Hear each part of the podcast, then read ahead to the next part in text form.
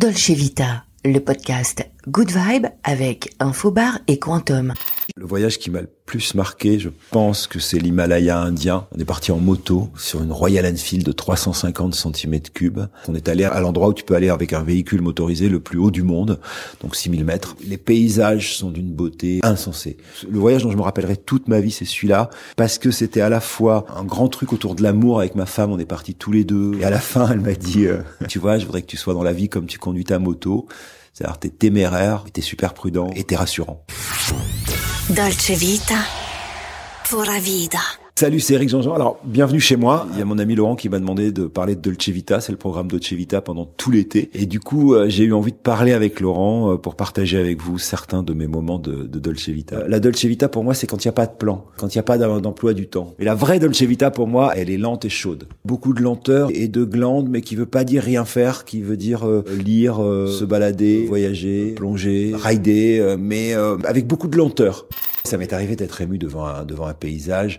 Alors là, pour le coup, c'était un voyage en moto. C'était aux États-Unis. J'ai été ému par, euh, par toute la séquence qui m'a amené au paysage. Donc j'étais sur une énorme Harley. J'avais à l'époque un iPod, les premiers iPods. Donc tu vois, c'était 2009-10 quoi. Et j'avais plugué mon iPod sur la sono de la moto et on roulait. J'avais ma chérie derrière et on écoutait Bachung. Et au moment où Madame Rêve arrive, tu tu t'arrives sur la route, donc tu es au milieu des arbres et tu tu t'attends pas trop à ce que tu vas voir et puis soudain t'arrives et face à toi il y a une faille. L'autre bout est à 100 km ou à 200 km je crois pour la plus grande partie. J'ai un souvenir de ce de ce choc euh, à la fois visuel et la voix traînante de Bachung qui chante Madame Rêve pendant que ma meuf est, est collée derrière moi sur la moto. Il fait très beau. Il y a une sensation que j'adore qui est la, la sensation du, du chaud comme ça qui frôle ton visage lorsque tu roules en moto. Et donc voilà, c'est un mélange entre cette, cette chaleur là, cette musique là et puis ce choc visuel de l'arrivée sur le Grand Canyon. C'est vraiment un des chocs dont je me souviens vraiment mais il y a d'autres voyages où toujours en moto, je me suis laissé surprendre. Je pense à Israël, par exemple. Israël, ça reste un super souvenir. Je suis arrivé à Tel Aviv et j'ai loué une moto. Le seul truc que je voulais faire, c'était aller à Jérusalem.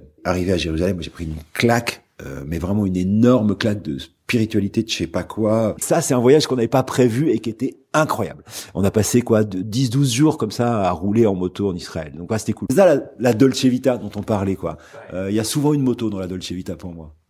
Si tu me demandes un souvenir de mon enfance qui me revient immédiatement, je te réponds un souvenir d'une maison à Espelette absolument magnifique et c'était un enfer. Espelette, c'est un très joli village. Mes parents et mon oncle avaient une maison là-bas. C'était une maison mais dans la montagne. Et donc t'es au Pays Basque. C'est super beau. C'est génial, t'es à 20 minutes de Saint-Jean-de-Luz et il y avait une piscine, donc c'est génial, c'est super beau. Sauf que t'es à 20 minutes de Saint-Jean-de-Luz. Et quand t'as 12, 13, 14, 15, 16 ans, T'es à 20 minutes de Saint-Jean-de-Luz. C'est-à-dire, t'es seul avec les parents, tu te fais chier comme un rat mort. Moi, les parents, ils faisaient la sieste avant d'aller à la plage. Donc, t'arrivais à la plage, il était 17 heures. J'ai souvenir de cette maison géniale, de ces grands repas de famille, euh, de ces balades. À l'époque, je faisais beaucoup de sport, donc j'allais courir dans la montagne. Je faisais que ça, puisque je me faisais chier. Les étés passés à Espelette. Mais putain, mais quel enfer quand t'es ado. Je suis master en Fédération française de sieste. Ouais, moi je suis le roi de la sieste. J'adore ça, mais elle est pas sacralisée. Elle est très régulière, presque obligatoire, justement parce que j'ai été élevé par euh, un père. Euh, un oncle euh, pour qui c'était sacré. Moi, je sacralise jamais la sieste. En revanche, sur la plage, dans ce fauteuil, dans ce canapé, même au bureau, avant le drive, je me fais un quart d'heure de sieste. Je suis un champion du monde des 10 minutes de récup. J'adore ça. Et je m'en prive jamais. À chaque fois que je peux, je le fais. Je m'endors assez facilement. Donc je suis un champion de la sieste, y compris pendant les vacances. Mais pendant les vacances, euh, je suis plutôt un champion de la lecture. Je peux passer 5-6 heures à bouquiner sur la plage, tu vois. Si je devais vous recommander un livre pour l'été, c'est Transparence de Marc Duguin. Ça se lit très très vite. C'est l'histoire d'une nana qui a une start-up en Islande. Alors on est dans une espèce de, de prospective de futur, pas si lointain que ça. Et elle annonce qu'elle a trouvé l'immortalité. C'est-à-dire qu'elle a créé euh, de quoi transporter notre cerveau et notre âme dans une machine euh, qui ressemble au corps humain à s'y méprendre. Et que désormais, elle va proposer à certains d'entre nous sur Terre la vie éternelle. Mais sauf que c'est pas elle qui va décider. Alors ils sont 13 évidemment, c'est une allégorie sur les apôtres, mais surtout un ordinateur qui décide en fonction de ce que vous avez déclaré de votre vie sur les réseaux sociaux, sur internet, sur Facebook, sur Google. Mais c'est génial. Et donc soudain ça arrête toutes les guerres. Pourquoi? Parce que les mecs savent que la vie éternelle est possible à la seule condition de bien se comporter. Et aujourd'hui, euh, Google te connaît mieux que ton meilleur ami. Facebook te connaît mieux, Instagram te connaît mieux que ta femme. Et donc du coup, cette machine qu'elle a inventée récupère toutes les données sur toi, toutes tes datas, et décide si t'es un mec bien ou une femme bien. Jusqu'au bout, c'est génial. Marc Duguin, Transparence. C'est vraiment trop bien. Le livre que je conseille à tout le monde pour partir en vacances. Sinon, un bon petit Stephen King, ça reste la base. Ou encore, quelques San Antonio. Moi, c'est mon idole de la vie de tous les jours. Mais non, mais franchement, Transparence, Marc Duguin, c'est un des meilleurs bouquins que j'ai lu depuis longtemps. Généralement, je, je pars avec beaucoup de livres dans les vacances. Quand j'en écris pas, là, l'été dernier, j'ai merdé parce que j'avais, il fallait que je finisse d'en écrire un, donc je suis parti avec un ordi pour écrire, et ça, c'était très chiant. Là, tu vois, euh, à côté de mon bureau, il y a une pile de livres que je voudrais lire. Alors évidemment, je vais pas tout lire. Dolce Vita. Quand j'arrive à une destination, en règle générale, je regarde un peu autour ce qui se passe, euh, euh, où est-ce que je vais euh, faire de la plage, où est-ce que je vais m'installer, où est-ce que je vais faire les trucs, etc. Je suis assez curieux. Je me fous un peu du confort, genre euh, si j'ai un beau lit, c'est pas le sujet. Généralement, je regarde où je peux me poser pour faire des trucs à la cool. Là, tu vois, ça fait deux ans qu'on loue une maison en Grèce au mois de juillet avec des copains à Paros. Et c'est vraiment des vacances de papa, tu vois, dans un petit village dans la montagne. C'est une maison tout à fait isolée, donc il y a une grande terrasse, donc c'est cool. Et on, on repère la chambre des enfants et tout. Et donc là, c'est un peu l'endroit où je vais me poser. J'aime beaucoup la Méditerranée et d'ailleurs la Grèce fait partie de mes spots favoris sur euh, sur la Méditerranée, la Corse aussi euh, où je suis allé à plusieurs reprises euh, parce que là tu peux tout mélanger la moto, la mer, etc. Donc c'est magnifique, je peux faire de très belles plongées en Corse. Mais en vrai, je suis allé dans plein plein de spots là dans l'océan Indien récemment. Je suis allé en, en Afrique du Sud euh, et on est allé au Mozambique. J'ai plongé au Mozambique avec des requins, c'était ouf. Je devais choisir un truc, ce serait l'océan Indien, mais c'est très très frime. Mais sinon, je pense que la Méditerranée me plaît beaucoup, bien que je sois un garçon de l'Atlantique. Pour moi, la Dolce Vita, ça peut être du road trip. Mais bizarrement, c'est pas si doux que ça. C'est-à-dire que quand tu fais un road trip, c'est fatigant, faut être concentré sur la route, etc. Mais c'est aussi une manière de s'évader. Donc c'est la Dolce Vita. Dans la vraie Dolce Vita, je pense que c'est euh, Gili Air, qui est une toute petite île à côté de Lombok en Indonésie. Et euh, Gili Air, c'est une petite île où euh, si tu pars d'un point sur la plage et que tu marches comme ça sans t'arrêter, au bout d'une heure, t'as fait le tour de la plage, tu vois. Il y a pas de voiture, c'est interdit. Il y a pas de moteur, c'est interdit. Donc les taxis, c'est des petits chevaux. Et là-bas, tu peux faire de la plongée, tu peux faire du yoga, tu peux faire des trucs comme ça. Et euh, on, louait une maison où euh, il y avait juste une douche dehors et la maison, elle était en, bambou tressé. Donc ça veut dire que le vent passait au travers.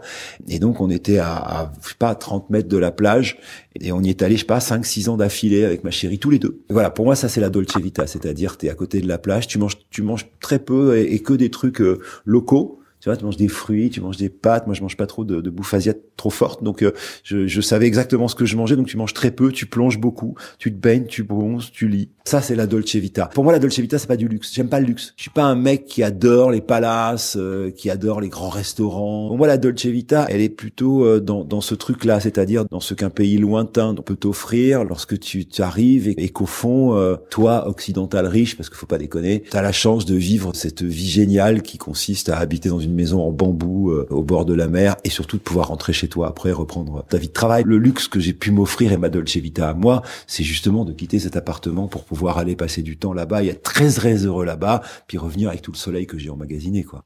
J'ai la chance d'avoir une meuf qui est une grande voyageuse, qui est un pigeon voyageur. Pour son boulot, elle voyage beaucoup, alors quand vous allez dans un aéroport avec ma meuf, vous n'êtes pas VIP, vous êtes ultra, méga, supra VIP, donc c'est cool. Et surtout, vous la mettez dans n'importe quelle ville du monde, que ce soit l'Afrique, l'Asie, les États-Unis, l'Amérique du Sud, elle se retrouve. C'est dingue. Bref, un jour, on décide d'aller à Rome on trouve ça fabuleux, donc on décide que euh, voilà, on va se faire euh, un mois après Venise, donc on va à Venise, et c'était dingue. On découvre les spritz, machin. Il y a dix ans, quoi, tu vois, ouais, un peu plus de dix ans. Et puis du coup l'été, je venais de m'acheter une belle voiture.